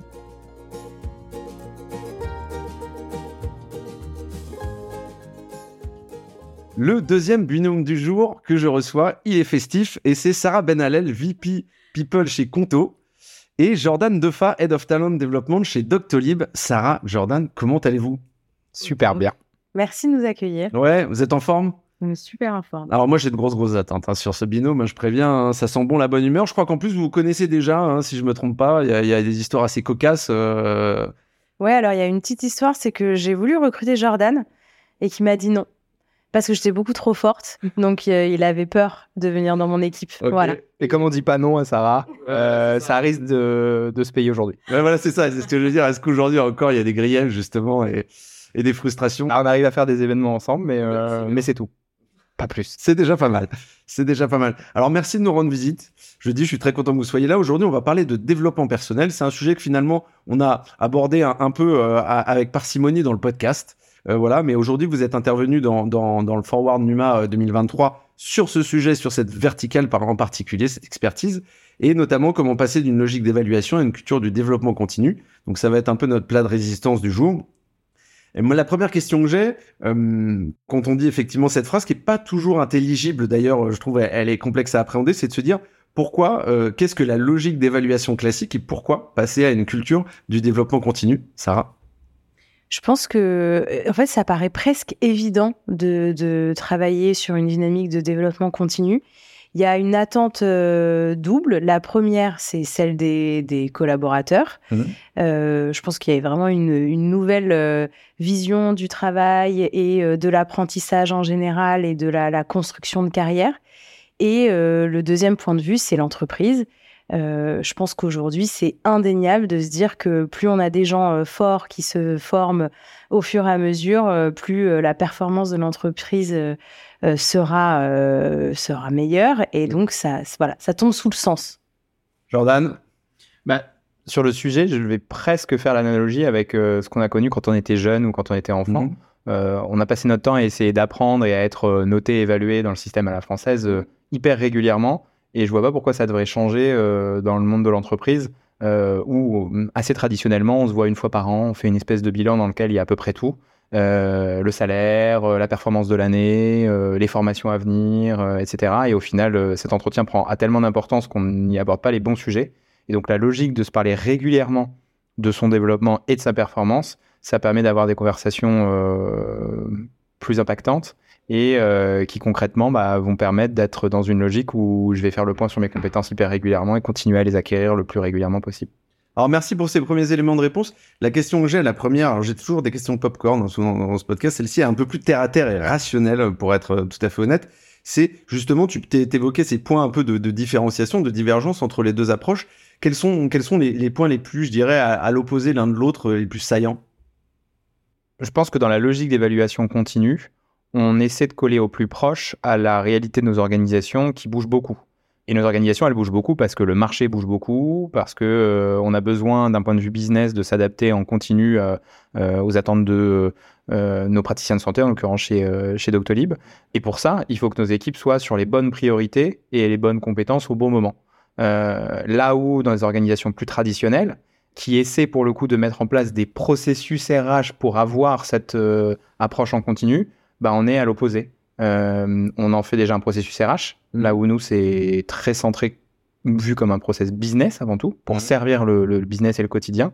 Euh, dans des organisations plus traditionnelles, on est dans une logique où euh, on se parle assez peu au final, et assez peu des sujets de performance et de développement qui sont pourtant au cœur des problématiques des organisations. Alors, je sais pas si tu veux réagir, hein, Sarah, là-dessus, mais moi, là, j'ai une question pour le coup qui est un peu incisive, mais euh, voilà, vous, enfin, tu vois, euh, vous faites partie d'organisations euh, qui sont somme toute, euh, tu vois, Conto, Doctolib, voilà, c'est, c'est- ce sont des organisations à forte croissance, potentiellement bien agiles, déjà bien ancrées dans le futur du travail. Euh, Alors, c'est un peu facile de dire ça, du coup. Est-ce que euh, ce passage-là, euh, il est faisable aussi sur des organisations qui sont un peu plus traditionnelles, euh, que tu évoquais, un peu plus vieillissantes? Est-ce que c'est ou est-ce que c'est un no-go parce qu'en fait, il faut changer l'intégralité de la gouvernance Quel est ton point de vue sur le sujet? Je pense que je pense que c'est faisable euh, complètement. Il y a vraiment une question de de, de philosophie en fait euh, à la base et je pense même de culture de, de boîte. Euh, je pense que c'est pas que des process. Il faut savoir que la majorité de ce qu'on apprend et la manière dont on se développe, c'est principalement dans notre job au quotidien. Donc, euh, quand on parle de développement continu, c'est comment on accompagne euh, cette dynamique qui est de assez naturellement, en fait, je suis censé apprendre sur mon poste. Mais en revanche, comment ritualiser, comment accompagner, comment donner les moyens pour le faire. À partir du moment où c'est la culture de l'entreprise on se donne les moyens de le faire, ça peut marcher. Il y a un, certes, il y a un accompagnement du changement euh, pour les organisations qui sont moins agiles, euh, mais je pense que il faut pas opposer en revanche les startups et les grands groupes. Mhm. Euh, Il y a beaucoup de choses que Merci. les startups et les scale-up font, Ouais. euh, qui sont très inspirées aussi des, des, des grandes, euh, des grandes organisations. Et, tu dis que c'est une question de culture, et je pense que c'est assez vrai, c'est-à-dire que c'est presque un, un fondamental de départ, un peu.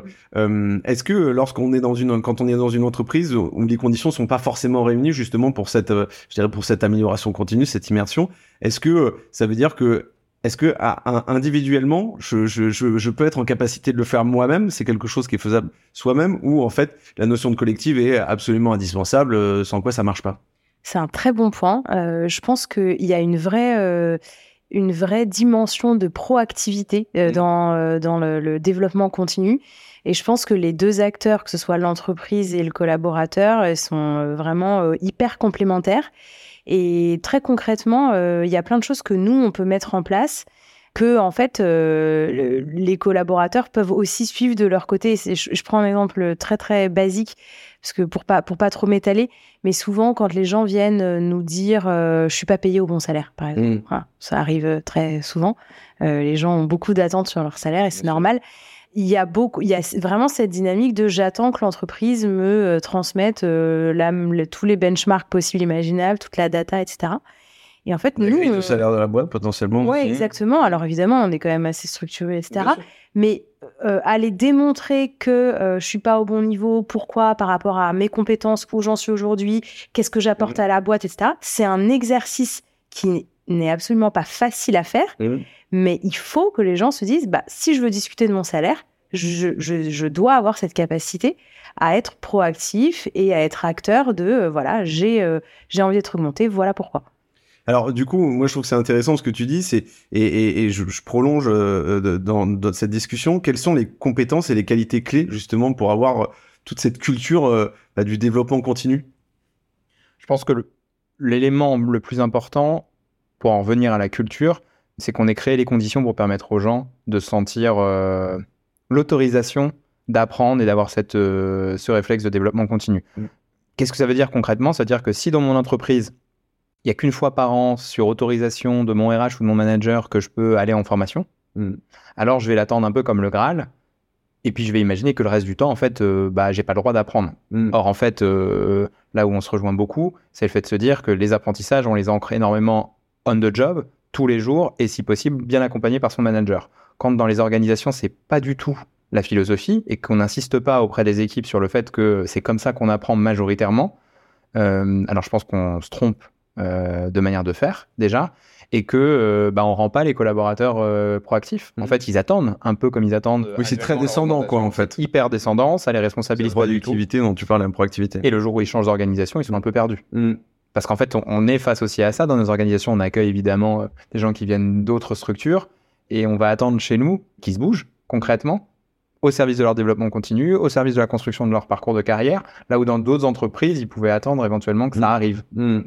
Et alors, il y, a quand même un truc, c'est que, alors je ne veux pas généraliser, mais dans un certain nombre de boîtes, euh, les candidats, euh, les collaborateurs, ils vont se dire, c'est pas euh, qu'est-ce que moi je peux apporter à la boîte, c'est parfois l'inverse, c'est souvent le paradigme est un poil en train de changer. je, je, le dis bien, on peut pas généraliser. C'est qu'est-ce que la boîte va m'apporter? Est-ce que cet argument justement sur la capacité de à accompagner dans le développement continu, cette culture, c'est un, un, un, gros accélérateur de, de, de, de fidélisation et d'attraction? Ou, en fait pas tant que ça. C'est juste en fait un, un quelque chose. C'est une des composantes, mais euh, mm. mais c'est pas le fond. Ça l'évoquer tout à l'heure. Je pense qu'il faut revenir à hum, quels sont les clients qu'on sert nous dans notre fonction. Mm. Grosso modo, c'est nos équipes. Après, on peut déjà suffisamment rare à entendre. Des personnes à type, euh, des on veut mieux accompagner les managers, on va accompagner le développement du leadership, etc., etc. Dans la majeure partie des études, ce que disent les gens sur ce qu'ils viennent chercher dans un environnement professionnel, c'est OK, des missions intéressantes, payer un bon salaire et des, une, des perspectives d'évolution de carrière. Quand on leur demande quelles sont les raisons qui les feraient quitter une entreprise, ils disent le manque de perspectives euh, professionnelles et le manque d'apprentissage. Bah, en fait, euh, si on les écoute, comme on écouterait n'importe quel consommateur si on était une entreprise, bah, on se dit pour mieux les servir, il faut créer les conditions pour, euh, un, leur offrir des perspectives d'évolution, deux, continuer à les alimenter pour qu'ils développent les compétences. Ça tombe super bien, les deux sont extrêmement liés. S'ils mmh. développent leurs compétences, ils vont évoluer. Et on peut imaginer que euh, si on veut les garder longtemps, il faut les payer au juste prix. Euh, et donc s'aligner sur euh, ce que les concurrents peuvent proposer, etc. etc. Et c'est là que, en fait, ça paraît tout bête de le dire aussi simplement comme ça, mais on voit peu d'organisations qui se structurent pour le faire. Mmh. Et, toi, Sarah, tu as la sensation que ça a eu un impact quand même sur effectivement la capacité à, attirer des profils un peu différents ou, et tout simplement avoir des, des gens qui sont fidèles à la boîte? Je pense qu'effectivement, les gens qui viennent chez Conto viennent euh, en partie pour la, culture d'entreprise qu'on évoquait tout à l'heure. Et dans cette culture d'entreprise chez Conto, il y a vraiment cette, euh, ce pilier, euh, cet axe central qui est l'amélioration continue. Et qui dit amélioration continue dit vraiment cette volonté, et on, on, pousse les gens à se remettre en question et à apprendre tous les, tous les jours de leurs erreurs pour devenir meilleur. La culture du fail. Exactement. Euh, voilà, les autoriser à, échouer pour, pour mieux rebondir. Et, et, ça, c'est très ritualisé, c'est euh, vraiment accompagné. C'est pas juste, oui, oui, chez nous, on a le droit, euh, on a le droit de se tromper pour s'améliorer. Et, et, le fait que ça fasse partie intégrante de notre culture, quand on le pitch au candidat, oui, il y a quand même, il y a quand même un effet de ah, c'est quelque chose que je connaissais pas avant et ça peut me plaire. Euh, et alors moi j'ai une question pour rebondir sur le point que tu évoquais, c'est-à-dire euh, tu parlais effectivement de la culture du fail, je pense que c'est un des ingrédients. Est-ce qu'il y a, des process euh, ou, je dirais des, tout simplement des, outils euh, aujourd'hui que vous vous utilisez qui permettent justement effectivement toujours d'ancrer cette culture du développement continu? Il y a un outil euh, qu'on a en tout cas lancé euh, en novembre dernier pour l'ensemble de nos équipes, qui est euh, l'entretien de développement, qui nous permet de faire, je l'espère, bien mieux que les obligations légales en France, et surtout d'arriver à avoir une conversation très aboutie avec son manager sur ce qu'on a envie de faire et comment on a envie de l'atteindre. C'est-à-dire pour certains, ce qu'on a envie de faire, c'est de rester dans son job, de consolider ses compétences, et c'est très bien. Et du coup, on va mettre le plan de développement qui va avec. Euh, pour d'autres, ça va être une évolution rapide euh, ou un changement de job qui est des fois euh, un petit peu différent du job de, départ. Et on construit vraiment avec son manager le plan pour pouvoir l'atteindre. Le rôle du manager dans ces conversations-là, c'est pas du tout de pouvoir réfréner ou de dire que le souhait n'est pas atteignable. Il est plutôt de définir les étapes intermédiaires pour pouvoir l'atteindre. Hmm. Et donc, je pense qu'avec ce rituel-là, on définit pour l'année de quoi nourrir les conversations régulières qu'on a chaque trimestre autour de la performance et du développement. Alors moi, je, je, je, rebondis juste sur un verbatim en fait que je trouve intéressant, c'est que moi je parlais de process et d'outils, toi tu parles de rituels, euh, euh, et euh, loin de moi l'idée de dire que c'est un, truc justement de start-up, pas du tout. Je trouve que cette notion de rituel, potentiellement de cérémonie aussi, euh, elle est importante. Moi dans les boîtes que j'avais ou, ou, même dans les boîtes que j'accompagne, je trouve que c'est intéressant. Est-ce que, est-ce que toi, Sarah, t'as des, il y a des, il y a des rituels effectivement de ce côté cérémoniel, il est important aussi? Je pense qu'il y a vraiment les deux et que c'est mmh. très complémentaire. Donc il y a des outils, il y a des process, etc. Pour rebondir sur ce que disait, enfin pour aller dans la continuité de ce que disait euh, Jordan, moi il y a Euh, un outil que je trouve vraiment super sur le développement euh, continu, c'est le coaching. Et- Et euh, c'est vrai que c'est quelque chose que je pousse à, à fond chez Ponto, notamment chez, euh, chez les, plus, euh, les plus jeunes managers. C'est-à-dire que souvent, le coaching est, est vraiment... Avant qu'ils deviennent manager, je suis désolé, je te coupe. Non, Avant qu'ils deviennent manager ou qu'ils deviennent Ok. manager, Au moment où ils prennent, sachant que prise de, prise de poste, quoi, prise de fonction. la grosse euh, proportion de managers Mm. chez Ponto, c'est quand même des, euh, des jeunes managers. Et oui, le coaching, c'est hyper intéressant pour voilà euh, mieux se connaître, savoir où on va, euh, construire euh, un peu son, euh, son, son, son parcours, euh, son chemin euh, de, de développement et puis travailler sur des axes hyper concrets. Donc ça, c'est pour aller dans la continuité, ce que disait Jordan. Donc c'est typiquement pour moi un outil. Mhm. Je ne le mettrai pas dans la case des, des rituels. Après, si je parle de, de rituel, euh, un rituel qui, qui- qui est très basique et qui est d'ailleurs vraiment pas spécifique à Conto, hein, qui est très utilisé dans, dans, dans la tech en général et dans beaucoup de startups, c'est le daily meeting. Donc, tous les matins, d'avoir euh, un moment euh, ritualisé avec son équipe et son manager pour pouvoir discuter de est-ce que les- la, la, la, la, la journée passée a été un succès Oui, non, pourquoi Qui est un peu hybride entre le business et le, et le- et le perso et le mood. Complètement, Ouais. exactement. Il y a toujours, euh, hey, salut, est-ce que tu vas bien? Est-ce Mm. que tout, tout le monde est de bonne humeur ce matin? Identifier les, si- les signaux faibles et les signaux forts, quoi. Donc ça, c'est un vrai, euh, un vrai outil pour le manager, pour prendre le pouls de son équipe. Et ensuite, pour euh, effectivement échanger, partager euh, euh, sur ses erreurs, ses succès, euh, clarifier les objectifs, etc. Et donc, tous les jours, c'est voilà entre 15 et 30 minutes. Mm. Mais rien que ce petit moment, c'est déjà un moment de d'apprentissage, en fait, pour tout le monde. Oui, de partage de euh, ce qui a marché, ce qui a pas marché, puis d'avoir effectivement de- les- la solution ne vient pas forcément du manager en tant que tel, elle peut venir de l'équipe, elle peut venir euh, d'en dessous, d'au-dessus, sur les côtés, peu importe. Je, je rebondis juste sur un, un- un élément que tu évoquais que je trouve très intéressant, c'est la notion de coaching. Je vais faire un épisode effectivement assez euh, euh, assez assez chiadé sur le sujet, mais euh, moi, je reviens de Suisse, euh, voilà, euh, où, où effectivement, euh, euh, j'ai la sensation. Alors, je, je veux pas généraliser sur l'ensemble de la Suisse, mais en tout cas, euh, j'ai l'impression qu'à la fois au niveau personnel et au niveau professionnel, c'est quelque chose d'assez étendu, d'assez développé. Ce que je trouve intéressant, c'est que ça mêle euh, du professionnel, euh, la, la- je dirais de l'évolution de soi-même, mais euh, ça a aussi des, des incidences très personnelles. Donc, euh, on, ça permet de travailler les deux. Ça, c'est quelque chose qui est assez intéressant. Est-ce que c'est pas euh, est-ce que c'est pas parfois complexe pour les collaborateurs de se dire effectivement euh, dans le coaching justement il y a ce côté très professionnel donc pas de sujet parce qu'en fait euh, je je je j'améliore mes compétences je deviens une meilleure version de moi-même potentiellement mais il y a un côté presque voilà euh, se mouiller un peu personnellement quoi est-ce que ça ça c'est pas des réticences que vous avez senties? Alors, c'est le, le coaching, c'est indéniablement les deux, euh, les deux sont liés. Enfin, disons que le, le perso aura un impact sur le pro et le pro a un impact sur le perso. C'est voilà. sûr Euh, donc, si une entreprise veut mettre en place du coaching, mais que ça reste purement professionnel, bon, qu'elle passe son chemin, ça n'existe pas. ça Euh, nous, en tout cas, il y a, il y a deux. Il y a, on- typiquement, on fait du coaching, je dirais, à trois niveaux.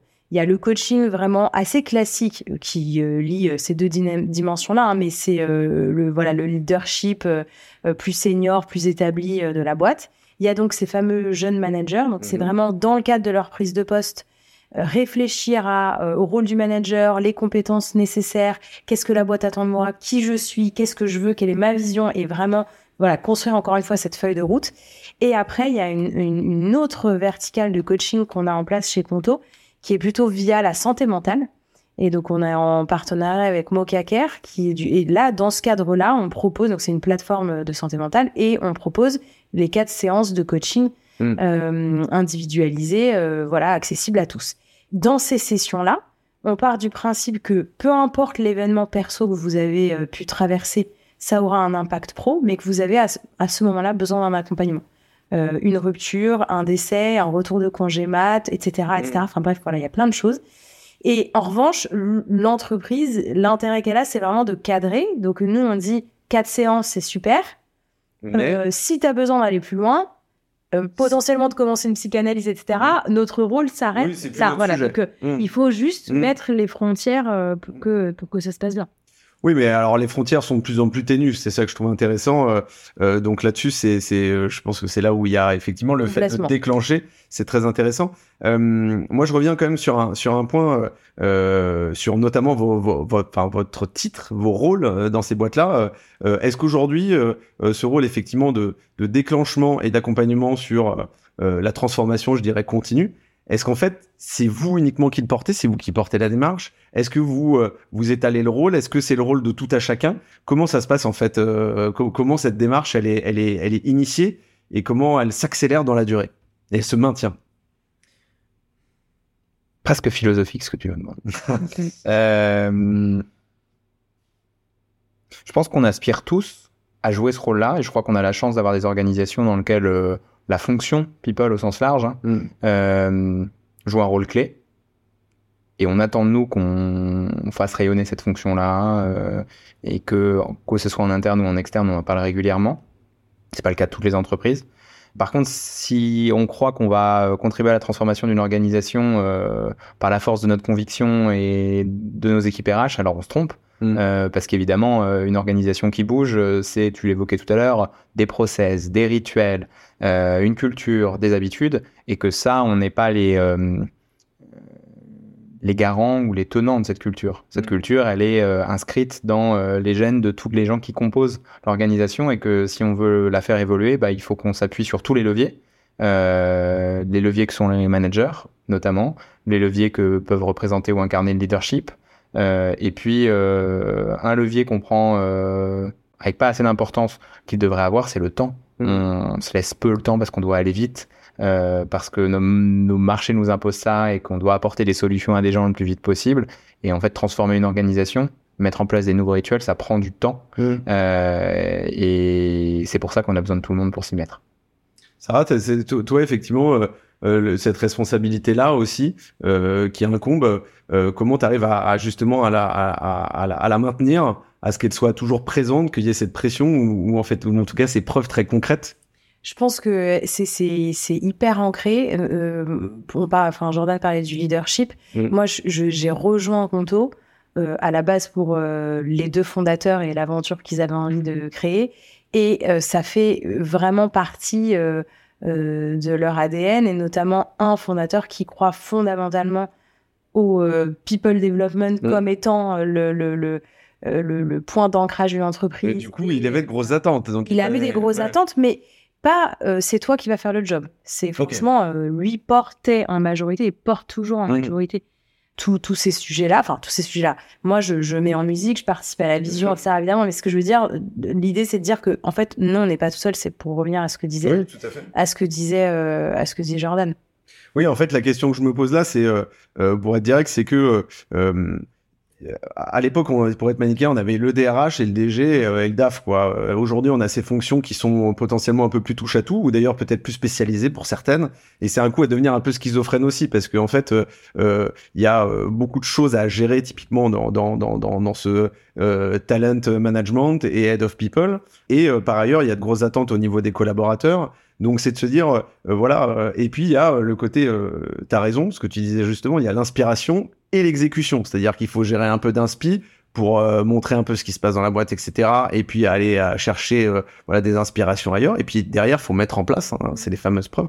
Donc du coup, comment on gère tout ça? Parce qu'en fait, moi, je le dis sincèrement, je me perdrais. Mais En fait, ça, ça dépend vraiment du, je, je pense, de, du- du- de la phase de la boîte et de son Mhm. développement et encore une fois de sa culture, de, de, de sa vision. Mais si je prends un exemple très concret sur le sur la partie learning and development, donc vraiment les équipes formation chez Conto, en fait, c'est vraiment euh, deux équipes euh, distinctes Mhm. qui bossent quand même ensemble et qui ne sont pas dans les mêmes départements. Donc moi, dans le cadre de ma fonction RH, j'ai euh, l'équipe Learning and Development qui vont travailler sur euh, le coaching, le- la partie comment on forme nos managers, comment on forme Oui. les gens sur des compétences très concrètes. tiens, je veux être plus fort en SQL, etc. Enfin voilà, le classique, les langues. Enfin bref, on, on a un catalogue assez large. Et puis il y a euh, ce qu'on appelle euh, nous le Conto Way Office. Mhm. Et donc dans cette culture d'amélioration continue, etc. On a du coup des coachs en interne, notamment un qui euh, en fait va coacher un maximum de coacher, former un maximum de gens en interne sur cette culture de l'amélioration Mhm. continue. d'accord. Donc avec des trucs très concrets, euh, tous les rituels, le daily, euh, enfin bref, il y a plein plein d'outils que je vais pas citer ici parce que c'est trop, trop de jargon, mais en tout cas, il y a, y a vraiment et cette personne-là, elle est ce qu'on dans ce qu'on appelle la founders unit Mhm. qui est gérée par la chief of staff. Chief of staff, c'est pas des RH, mais c'est vraiment le bras droit des fondateurs pour vraiment essayer d'amener le business euh, dans la bonne direction et de coordonner les fonctions, notamment du leadership. Mhm. Et ben typiquement, ça se passe très bien. Et on Oui. collabore ensemble. Le pourquoi cette personne-là, elle est dans cette équipe-là, c'est parce que du coup, elle est très très proche du fondateur et ça reste une équipe un peu isolée. Et comme le fondateur vraiment impulse cette dynamique, voilà, ça, ça, ça a une vertu. C'est pas du tout une, une bonne pratique. Euh, C'est vraiment un C'est partage votre pratique. En tout cas, c'est notre pratique. Et alors, je, je- et la question, elle est pour vous deux. Cette organisation, tu nous diras si c'est si t'as une organisation si- similaire ou une autre, mais cette organisation presque un peu neuronale, elle est presque systémique en fait, euh, très décomposée. Euh, moi, moi, j'y crois assez fortement par ailleurs. hein. Moi, là, si tu, euh, où, où c'est très siloté, j'ai un peu de mal en fait. euh, Je, je, ça, ça, ça brime un peu l'évolution. Euh, Est-ce que toi, c'est quelque chose que tu connais aussi? Euh, Parce que j'entends que c'est un, gage de succès. En tout cas, chez Conto, euh, je sais que je sens de l'humilité là-dedans, mais euh, à mon avis, ça se teste ailleurs, je pense. Mais cette organisation pas déstructurée parce qu'elle est structurée, mais en tout cas très responsabilisante. Est-ce que est-ce que toi, c'est quelque chose que tu connais aussi aujourd'hui? Je pense que notre organisation RH aujourd'hui, elle est plutôt centrée autour de centres d'expertise. On a voulu muscler très fortement euh, un centre d'expertise people development, un centre d'expertise people stratégie, un centre d'expertise recrutement parce qu'on avait des enjeux incroyables euh, de recrutement euh, ces trois dernières années, un centre d'expertise sur l'engagement et la culture pour nous permettre encore une fois d'accompagner une croissance extraordinaire en trois ans et s'outiller des meilleures pratiques et des meilleurs outils pour pouvoir encore une fois bah, faire en sorte que nos équipes soient euh, heureuses et performantes au quotidien euh, chez nous. Donc, je sais pas si c'est un modèle euh, fondamentalement différent, euh, parce qu'après, est-ce que notre organisation est, ro- est neuronale? Ce qui est sûr, c'est qu'on a besoin de relais dans toutes nos fonctions pour essayer de faire en sorte que ces projets qui sont euh, euh, poussés par la fonction euh, people soient très ancrés euh, déjà avec les besoins euh, des équipes concert, euh, et deux, qu'on puisse avoir des relais, des ambassadeurs de toutes nos démarches, etc. Est-ce qu'on le fait différemment d'autres euh, organisations? La spécificité peut-être, c'est le rôle des, euh, des HRBP dans nos, dans nos organisations. C'est que contrairement aux organisations euh, dans lesquelles j'ai évolué auparavant, aujourd'hui, le rôle de nos HRBP, euh, c'est d'être au contact des équipes et d'avoir une part de projet qui est un peu moins forte que ce que j'avais pu voir dans d'autres organisations. Et on se pose tous la question de savoir est-ce qu'avec la montée en maturité de nos organisations, est-ce qu'avec l'expérience qu'on comprend tous, euh, on ne doit pas aussi réinventer euh, la place du HRBP dans nos organisations. Et euh, alors merci pour ces réponses. Moi j'ai une question euh, un peu piégeuse hein, entre guillemets, mais c'est euh, euh, sur une boîte justement qui a envie de switcher d'un, il y a toujours quelques anglicismes, euh, d'un modèle un peu plus traditionnel justement à un modèle où effectivement il y a toujours cette ce développement continu. Quels sont les points de vigilance en fait tout simplement? Parce que euh, est-ce que la connerie c'est c'est d'y plonger et puis de d'essayer tout de suite des process et puis ou de prendre un truc sur étagère et de le tester etc. Quels sont les bons réflexes? Quels sont les points de vigilance? Le premier point de vigilance, ce serait de calquer un modèle qu'on aurait pris à l'extérieur et imaginer l'appliquer euh, à son organisation. Parce que quand on veut faire une transformation, je pense qu'il y a trois dimensions hyper importantes à prendre en compte. Un, il y a les process en place qu'il faut nécessairement changer, qui sont pas si faciles que ça à changer. Pourquoi? Parce que le process, ça, ça, ça C'est ancré, euh, de sûr. euh, c'est facile, ça rassure tout le monde. Mm. Ensuite, il y a les compétences. C'est-à-dire que pour changer de manière de fonctionner, il faut des fois euh, avoir des nouvelles compétences. Je prends le truc très tarte à la crème, mais quand on a dit euh, il faut généraliser la digitalisation de plein de choses, en fait, c'était plus facile à dire qu'à faire parce qu'il y avait plein de gens qui savaient pas très bien utiliser l'ordinateur, pas du tout coder, etc., etc. Et puis après, il y a la culture. C'est-à-dire que pendant, euh, euh, si pendant très longtemps vous avez été dans une culture de vente de produits et que vous pouvez vous switcher pour une culture de service, en fait, c'est pas parce que vous l'avez dit et que le fondateur a dit euh, euh, on arrête de vendre des produits et on vend des services que ça va se passer parce que les gens ont toujours vendu du, du, du produit. Donc, pour la formation, c'est la même chose. C'est-à-dire que si on passe d'une logique euh, où euh, chaque année j'avais euh, mes deux, mes, ma petite formation qui était prévue dans le cadre du plan de formation euh, qui m'était alloué, euh, fait par mon manager, du jour au lendemain, si on dit formation en continu, vous allez apprendre de trois choses par jour et ça va être génial. En fait, il risque de rien se passer parce qu'on va alimenter en contenu et puis les gens vont toujours être aussi passifs parce qu'ils n'auront pas switché en termes de d'état d'esprit et autres. Donc, faut se laisser le temps. C'est pas évident. Mm. Et euh, faut surtout euh, éduquer à cette nouvelle euh, philosophie, éduquer au sens encore une fois très euh, positif du terme, c'est-à-dire expliquer la raison d'être de, ce changement, présenter les nouveaux processus éventuellement qui seront mis en place pour mettre en place ces nouvelles, ces nouvelles routines, et puis mesurer l'impact, parce qu'en fait, euh, si on est capable de se dire, euh, bah, dans cette logique d'évaluation continue, vous pouvez bénéficier de deux fois plus de formation que ce que vous aviez droit avant, bah, euh, ça va inciter les gens à éventuellement bénéficier de ce droit-là et, le, et s'en saisir davantage. Ça. Je, je, dirais juste pour aller un peu plus loin, faut pas non plus tomber dans le travers de euh, euh, c'est génial le développement en continu. Du coup, euh, on met plus effectivement on met plus rien en place et puis les gens apprennent au quotidien. Mm. Non, il y a quand même vraiment Une besoin d'une structure, structure. Il y a quand même besoin d'une colonne vertébrale et il y a certaines formations qui doivent se faire en présentiel, qui doivent être plus traditionnelles. Mm. Et ça, il faut pas faut pas non plus euh, tout balayer euh, du revers de la manche. Aujourd'hui, euh, ce, modèle qui est presque un peu hybride, aujourd'hui, est-ce que vous avez aussi des formations plus traditionnelles? C'est ça qui est important, ça, ça se garde toujours. C'est parce que c'est quelque chose qui est pas, qu'on- c'est pas qu'on va jamais le gommer, mais c'est quelque chose qui reste toujours quand même important. Mm. Ouais, ouais, très. Honnêtement, euh, complètement. euh, je dirais que le système dans lequel euh, on évolue chez, chez Doctolib, c'est vraiment un, un système hybride où on a des programmes traditionnels obligatoires, où vraiment on va inciter les gens à s'inscrire, à y aller, on va les suivre même en leur disant tu t'es pas inscrit. On a par exemple des, des, des, formations sur la data privacy ou la sécurité qui sont des enjeux assez forts euh, euh, pour nous, sur lesquels on veut absolument que tous nos, toutes nos équipes soient formées. Je parlais euh, précédemment des, des formations managers. Pareil, on leur, c'est pas optionnel en fait. On souhaite qu'ils puissent s'y inscrire. Et ces formations, elles ont majoritairement lieu, en tout cas euh, les formations managériales, en présentiel pour leur permettre de bénéficier au maximum de l'échange de pratiques, Mm. de mise en situation. Et bien, ent- bien entendu qu'on peut faire en breakout room euh, des mises en situation, mais on apprendra toujours plus euh, de ce qu'on va vivre en live avec euh, dans une salle de, de, de, de, de training avec un intervenant externe si possible. Et alors, et la dernière question, et après je vous libère. Euh, euh, la, la complexité là-dedans aussi, c'est toujours apporter de, bah, euh, de l'innovation là-dedans, en tout cas, euh, voilà, des, des mises à jour très clairement. Et en fait, euh, c'est où est-ce que du coup, euh, où est-ce que vous allez vous inspirer, où est-ce que vous allez tirer un peu de, voilà, des, du, du savoir ou des choses qui ont été testées, qu'on marché pas marché, peu importe. hein, on l'a dit, on va pas prendre des choses sur étagère, mais où est-ce que vous allez essayer de trouver aussi des, des inspi Alors, ce qui est génial, pour faire très bref, parce qu'il y a plein de sources d'inspiration différentes, mais une que je trouve particulièrement intéressante, c'est en fait les, les, gens qui sont euh, chez Conto et qui nous rejoignent tous les jours. Et en fait, on a la chance d'avoir euh, des gens qui viennent d'univers hyper différents, euh, de boîtes très intéressantes. Et c'est vrai que j'ai vraiment, moi, le réflexe, dès qu'on doit mettre en place quelque chose d'un point de vue euh, RH, Tu les sollicites quoi. d'aller les solliciter. Et j'ai euh, mes Ça fait partie de l'onboarding. les, les- les anciens, euh, les anciens euh, de, de- des GAFA, euh, les Ouais. anciens des petites startups Ouais. en vogue, euh, les anciens des grands Mm. groupes. Et en fait, c'est vrai que je vais confronter euh, ça. Et puis Mm. après, il y a pas mal de, de lectures. Mais c'est vrai que le fondateur euh, connaît vraiment et adore lire et est très sur les modèles managériaux, etc. Et Mm. typiquement, c'est aussi euh, une super source d'inspiration. Et Jordan, toi, tu. Je pense que je dirais pas mieux que ce qu'a évoqué euh, Sarah, et je pense que c'est aussi ce qui nous rejoint en termes de culture euh, d'entreprise tech, c'est-à-dire Mm. que euh, on a construit des organisations pour servir et offrir un service, euh, pour le coup dans des environnements complètement différents.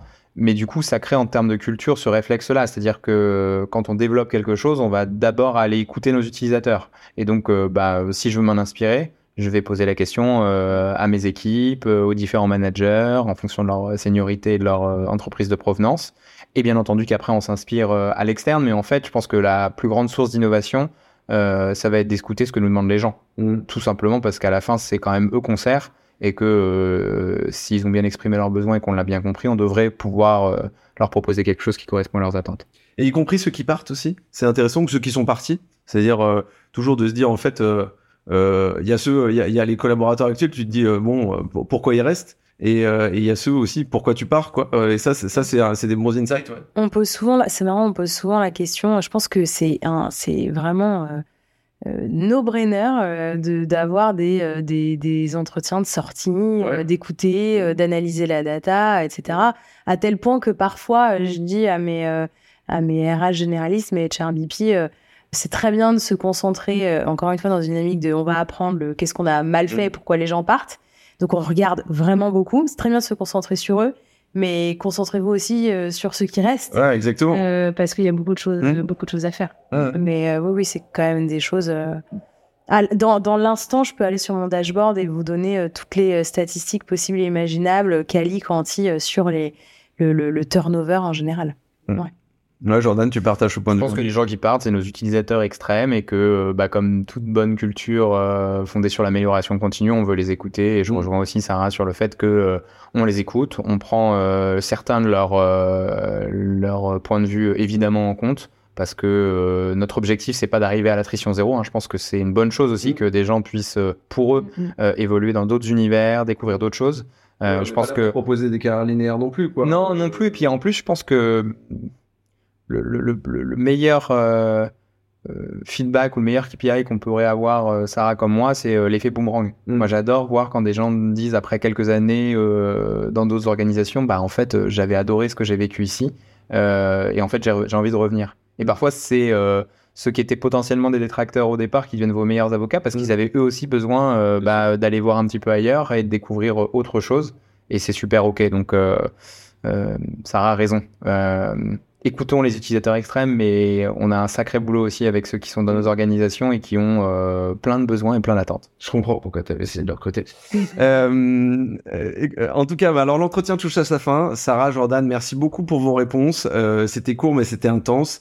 Euh, je suis convaincu que ça va inspirer euh, les auditrices et les auditeurs du podcast. Donc, merci beaucoup de votre venue. Avec Merci à toi. Et puis, j'espère qu'on aura l'occasion de creuser encore plus, euh, de creuser, pardon, encore plus ces sujets euh, dans les semaines et mois à venir ensemble. Si tu veux. À Merci à tous. Au revoir. Ciao.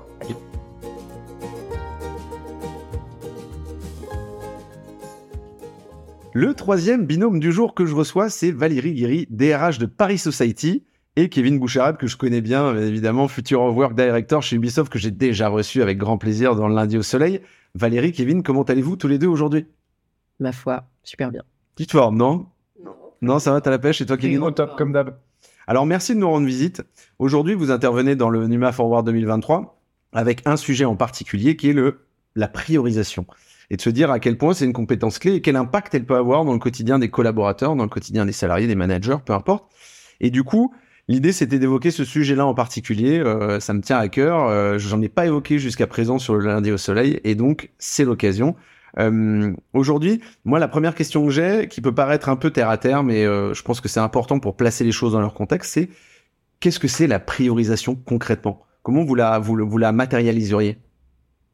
De mon côté, je dirais que c'est la capacité qu'on va avoir à, à focaliser notre effort et notre énergie sur ce qui compte. Mm. Ça paraît un lieu commun de le dire, sauf qu'on voit que les organisations sont fondées sur le strict inverse. Par le temps qu'on passe en réunion, par le temps qu'on passe à formaliser des choses qui devraient ne pas l'être, par euh, le manque de discipline aussi qu'on a parfois euh, à utiliser les outils tels qu'ils ont été pensés, par exemple, pour avoir de la traçabilité, pour mieux matérialiser une culture de l'écrit, par exemple. C'est des éléments qui, euh, qui sont très clairement des indicateurs d'un manque de, capacité à prioriser. Et ça produit quoi? Ça produit du désengagement, parce que les gens comprennent plus à quoi ils contribuent, et ça produit des efforts dispersés avec des gens très occupés. On peut trouver des gens qui ont littéralement un planning rempli du lundi au vendredi soir Mm. et qui n'ont rien produit de concret, qui vont alimenter la stratégie, les objectifs du groupe. Donc c'est ce paradoxe-là qu'on cherche à résoudre en général quand on bosse sur la priorisation. Alors le problème de Kevin, c'est qu'il m'a donné toutes mes questions, donc si tu veux, euh, j'ai plus de questions derrière. Je les en terminé, merci. Non, mais justement, c'est là où j'attends, j'attends une grosse réponse, Valérie, de toi. Euh, comment tu définirais la priorisation? Alors, en moins bien que Kevin, mais oui, la priorisation, c'est de savoir euh, le dimanche soir, en préparant un peu sa semaine, ce qui nous attend sur la semaine, ce qui va devoir être produit et comment on souhaite la finir le vendredi soir. Mhm. Et donc, se retirer, en tout cas, c'est ce que je ferais, euh, retirer de son agenda et de ses timelines tout ce qui n'est pas essentiel à ce qui doit être produit à la fin de la semaine. Et ça peut être la même échéance à la fin du mois, à la Mhm. fin du trimestre. euh, euh, après, il y a tous les impondérables qui vont de toute façon plomber nos agendas euh, respectifs. Donc, si on est 10 ou 12 heures en réunion par jour, qu'on les enchaîne et qu'en dehors de ça, on a euh, une urgence ici, un sujet à traiter, finalement, quelque chose nous tombe dessus, on noie les salariés. C'est ce qu'on voit souvent. hein. Mhm. Euh, pour le coup, on paye des gens à être en réunion toute la journée. Généralement, euh, il y en a deux, trois actifs parce que finalement, c'était les deux, trois qui devaient être dans la réunion. Tous les autres n'ont rien à y faire. Et donc, les autres sont sur leur mail ou leur ordi à essayer de se dire Putain, j'ai 250 mecs dans la boîte de réception. Mm. J'ai pas euh, répondu, je vais essayer de le faire. Mais pour le coup, ils devraient même pas être présents euh, à cette réunion. Ils devraient être ailleurs. Donc, nous, on a des petits tips où on va dire aux salariés euh, déjà, vous dites non ou pourquoi je suis invité. Mm. Est-ce que ma présence est nécessaire? Et sinon, euh, quelqu'un fera un compte rendu. Et si j'ai, vous attendez des actions de ma part suite à ce workshop ou cette réunion, j'interviendrai, mais je me gagne déjà une heure de mon temps de travail. Mm. Et c'est ce que je fais faire aux managers euh, chez nous, en tout cas, très clairement. Alors merci pour ces réponses. Moi, moi j'avais reçu Mehdi Berada euh, qui effectivement nous expliquait que par exemple il était arrivé dans une réunion où il avait le sentiment de pas être euh, très utile et donc il avait levé la main en disant bonjour est-ce que je suis utile à cette réunion? Et, et les collaborateurs lui avaient dit non en fait donc il s'est levé il était parti.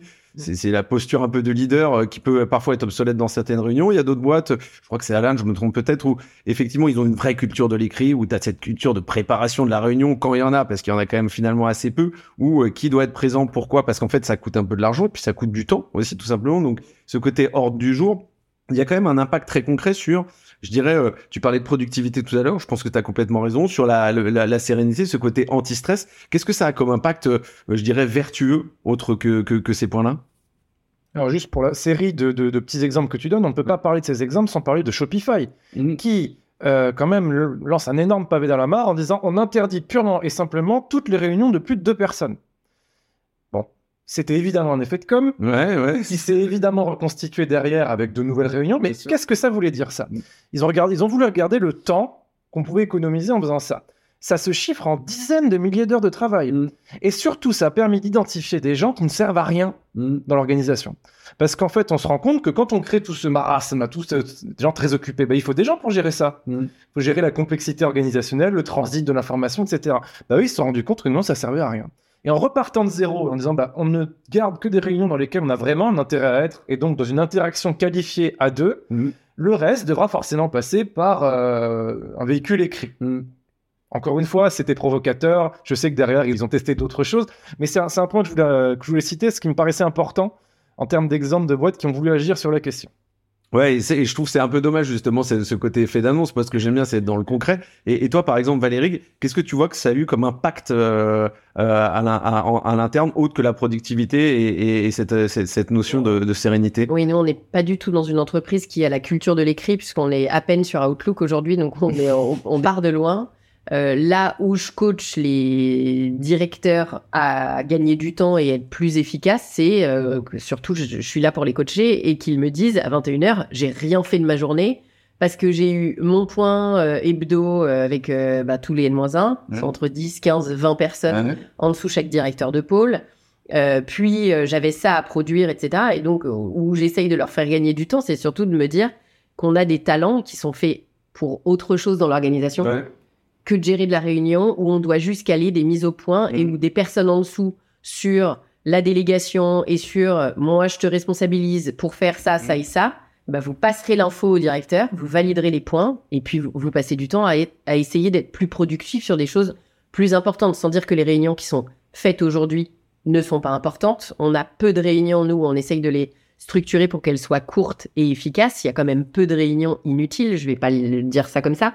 Par contre, le nombre de gens qui sont dans cette réunion juste pour prendre les notes, ou la N-1 du codir qui va être là pour lui faire le compte-rendu, ça peut être fait par une seule personne dans un Teams, dans ce qu'on veut, euh, Slack, euh, même si RGPD White, je suis pas sûr qu'il soit mis... euh, Ou si même parfois ce Slack fait perdre du temps hein, aussi, s'il y a ce côté un peu un notification. compte rendu rapide des bullet Ouais. points, hâte machin, j'attends que tu reviennes vers moi pour cette info.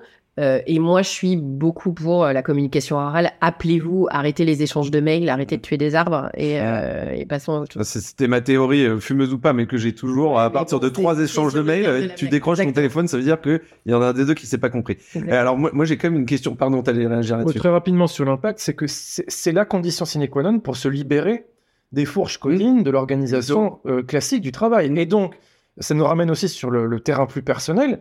Si on admet l'idée selon laquelle on arrive à libérer du temps par rapport à ces réunions, à ces tâches de reporting de manière générale qui apportent peu de valeur ajoutée, alors ça veut dire qu'on peut gagner la flexibilité nécessaire Mm. pour organiser notre vie autre- autrement que seulement par la contrainte astreignante au sens propre qui consiste à dire qu'il faut être présent dans ces réunions Mm. et donc se dire bah oui effectivement euh, si on évite de centraliser, centraliser les réunions au même moment et que ça prend tout l'agenda bah oui on peut avoir du temps pour euh, faire autre chose Mm. que euh, de euh, d'être dans la production rattraper sur tout le travail de production qu'on n'a pas pu faire dans la journée à cause des réunions et donc c'est ça qui permet derrière d'aller faire du sport d'aller faire autre chose etc et c'est très bien alors sur le papier, c'est c'est euh, euh ça peut être un monde euh, idyllique, etc. Mais au final, dans le concret, à un moment donné, euh, t'as quand même des individus. je vois Kevin, il fait non, non.